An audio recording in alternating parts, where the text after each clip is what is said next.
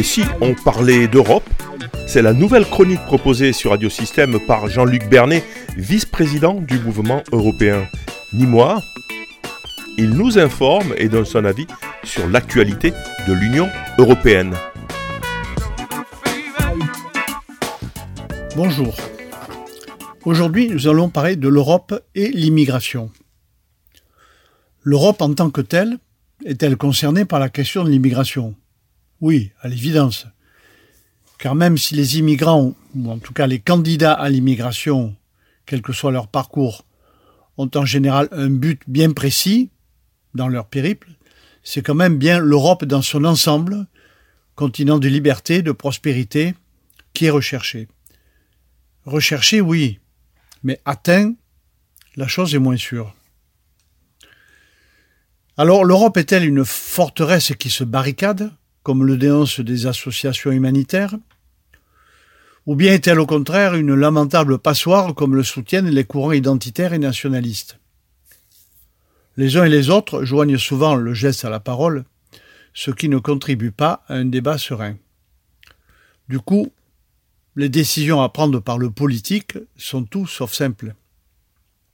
Or, le politique, justement, vient de trancher. En tout cas, de donner des indications sur ce qu'il conviendra de faire dans les prochains mois et les prochaines années. En effet, les ministres des États membres de l'Union européenne en charge de l'immigration, c'est un sujet qui peut relever de compétences très différentes selon les cas, dont les ministres se sont réunis récemment à Stockholm et ont pris une position qui est pour une fois relativement ferme et assez claire en la matière.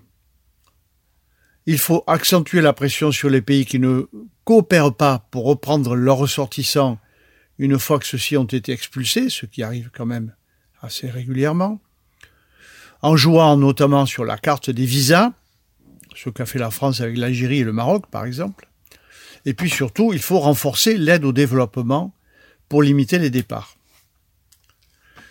Car il est vrai que les arrivées irrégulières sont reparties à la hausse depuis la fin de la pandémie.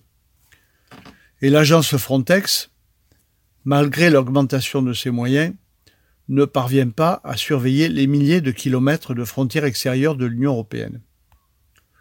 Elle n'y parviendra sans doute d'ailleurs jamais, et ce n'est pas sa seule mission.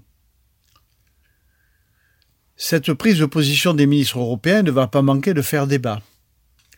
Elle montre à quel point il est difficile de trouver le point d'équilibre entre le respect des valeurs humanistes, la libre circulation, qui est un des principes de base de l'Europe, et la nécessité d'éviter de trop grandes secousses, qu'elles soient culturelles ou politiques.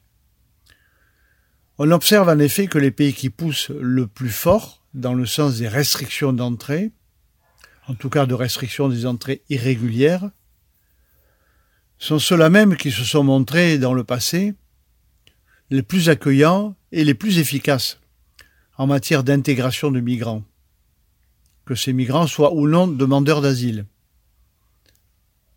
Ces pays sont par exemple les Pays-Bas, la Suède, le Danemark, entre autres.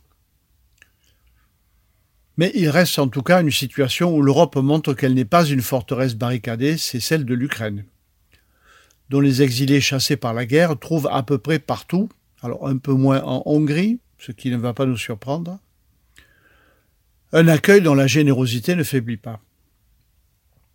Précisons que, pour les Ukrainiens aussi, la France parle beaucoup et agit peu, puisque, en tout et pour tout, 65 000 Ukrainiens, sur un total d'exilés qui se compte en millions de personnes, ont été accueillis et pris en charge. Fort bien d'ailleurs, d'après ce qu'on peut en lire ici ou là. Et si on parlait d'Europe, c'était Jean-Luc Bernet, vice-président du mouvement européen de Nîmes. Vous pouvez retrouver l'ensemble de ces chroniques sur le site internet de Radio Système ou sur sa plateforme SoundCloud.